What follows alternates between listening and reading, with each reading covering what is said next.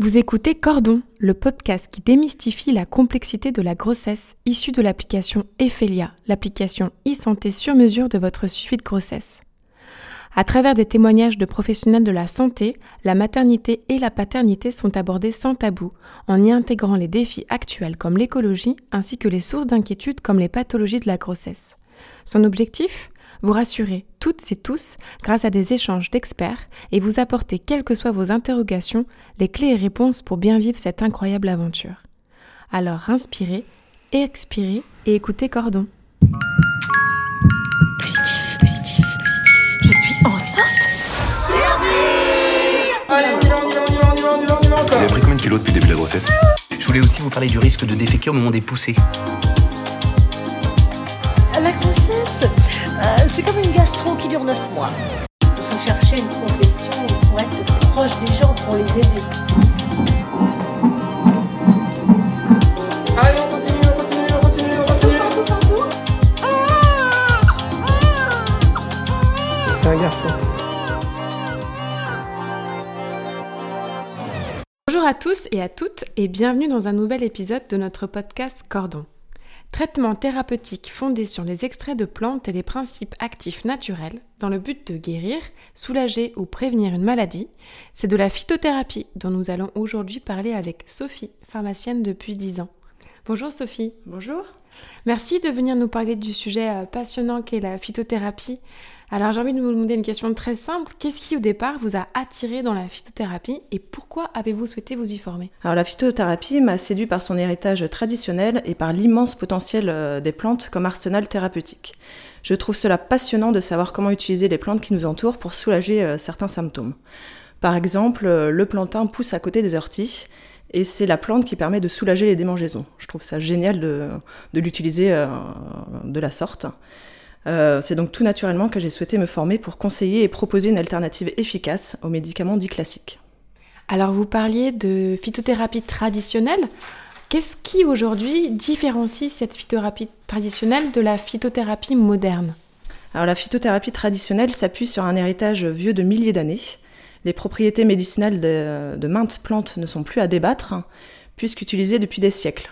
Par contre, la médecine d'aujourd'hui, avec ses nombreuses études cliniques, permet de vérifier l'efficacité de chaque plante, et le tri est donc fait entre les pratiques euh, probantes et celles qui le sont moins.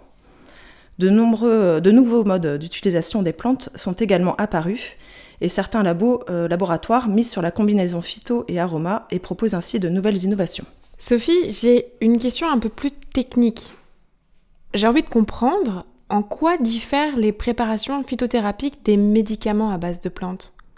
Alors en allopathie, donc les médicaments à base de plantes euh, sont obtenus par isolement du principe actif euh, principal. Alors qu'en phyto, on utilise le totum, c'est-à-dire l'ensemble de tous les principes actifs euh, obtenus dans, la partie prélevée de la plante. Donc ce totum, en fait, permet euh, au principe actif de fonctionner en synergie. Donc c'est beaucoup plus efficace que le principe actif isolé tout seul. Et en plus, ce qui est vraiment euh, génial, c'est que le totem permet euh, de tempérer les effets secondaires. En effet, quand on utilise tous les principes actifs de la partie prélevée, ça agit en synergie et ça évite les effets secondaires. Par exemple, on a un exemple concret, la caféine, qui, qui est... Comment expliquer? Euh, Dans le guarana, on a la caféine et les tanins, et donc le guarana a beaucoup moins d'effets secondaires que la caféine toute seule. Ok, donc il y a une synergie qui se fait. Est-il juste de dire aussi que même en phytothérapie, on peut avoir des contre-indications? Alors les effets secondaires, on, vient d'en parler, ou euh, des euh, interactions avec des médicaments plus classiques, on va dire.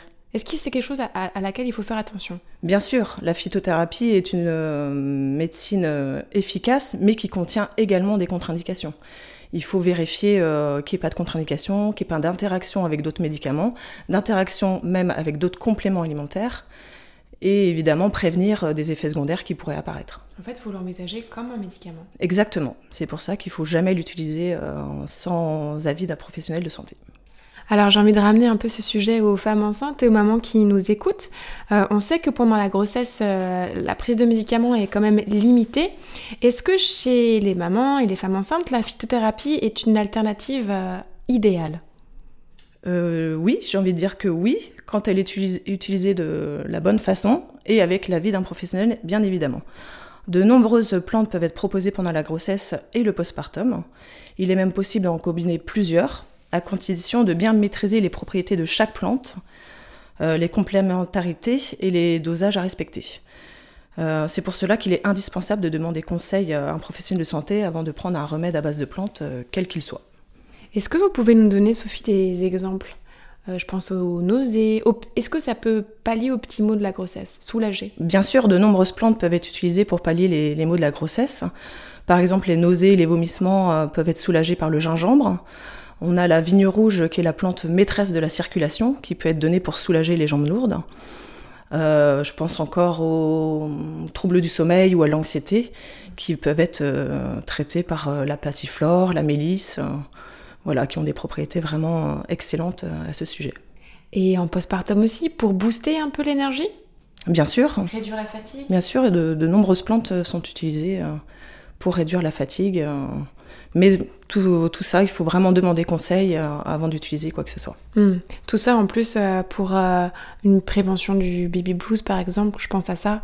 Mais c'est vrai que moins on est fatigué, plus on arrive à se remettre de cette merveilleuse aventure. Bien sûr, par contre, en phytothérapie, ça sera plus de la micronutrition qu'on utilisera pour le baby blues. Ok. Ah oui, donc on- c'est complémentaire. C'est complémentaire, tout à fait. On évoquait un petit peu euh, juste avant les principes actifs qui, on l'a compris, peuvent être extrêmement puissants euh, et d'autres euh, toxiques à faible dose. Comment recommandez-vous d'avoir recours à la phyto? On l'a compris, hein, c'est toujours recommandé par un professionnel de santé, mais comment ça se passe concrètement? Alors, jamais sans avis des médicales, c'est bien ce qu'on a dit tout à l'heure. En effet, les remèdes à base de plantes, bien que naturels, peuvent être toxiques. Euh, en fait, l'avis d'un spécialiste, d'un professionnel de santé est indispensable pour savoir euh, euh, si l'usage est bien adapté, si c'est le bon dosage, et pour vérifier, comme on l'a dit, les précautions d'emploi, les contre-indications et les interactions médicamenteuses. Comment vous définiriez-vous les avantages de la phytothérapie? Qu'est-ce qui vous plaît tant dans, dans ce domaine? Alors la phy- phytothérapie est une alternative efficace, naturelle, sans les effets secondaires des médicaments dits classiques. Euh, on peut proposer également euh, plusieurs formes galéniques. Donc, ça peut être euh, des tisanes, euh, des plantes à boire, des gélules. euh, Voilà, il y a plusieurs formes qui du coup peut, euh, peut satisfaire un grand nombre de patients À quel âge euh, peut-on commencer alors cette euh, phytothérapie? Dès la naissance. Dès la naissance. On ne le sait pas toujours, mais on peut utiliser euh, certaines plantes, bien évidemment, dès la naissance, chez le tout petit. Toujours en se renseignant auprès de son professionnel Exactement. de santé. Euh, la vente de produits de phytothérapie, elle est soumise à une législation, des compléments, euh, celle des compléments alimentaires. Vers qui peut-on se tourner pour en bénéficier du coup? Alors, euh, on peut trouver des, des- des plantes en pharmacie, mais aussi au marché, en grande surface, sur Internet. En effet, il y a une liste euh, qui a été publiée en 2008 euh, qui comporte 148 plantes euh, médicinales qui peut être vendue hors du circuit pharmaceutique. Par contre, comme on l'a évoqué tout à l'heure, hein, il faut vraiment faire attention et demander l'avis d'un professionnel de santé parce que les plantes peuvent être dangereuses. Il y a des contre-indications comme les médicaments. Et donc, il faut vraiment les, utiliser à bon escient, au bon dosage, et savoir exactement ce qu'il y a dans les plantes. Euh, L'avantage qu'on a en officine, c'est qu'on doit répondre à, à certaines normes.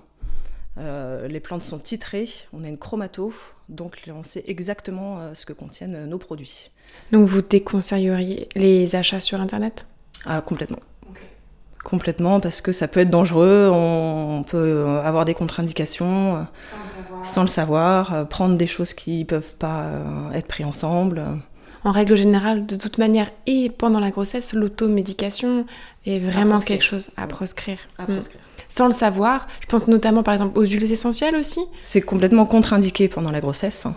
Et ça, on le sait pas toujours. On a l'impression que c'est des remèdes naturels, mais c'est ça- des principes actifs puissants. voilà, très puissants et qui peuvent être dangereux pour la maman et pour le fœtus. Sophie, j'ai une dernière question pour vous. Notre podcast s'appelle Cordon. Alors qu'est-ce que ce mot vous évoque?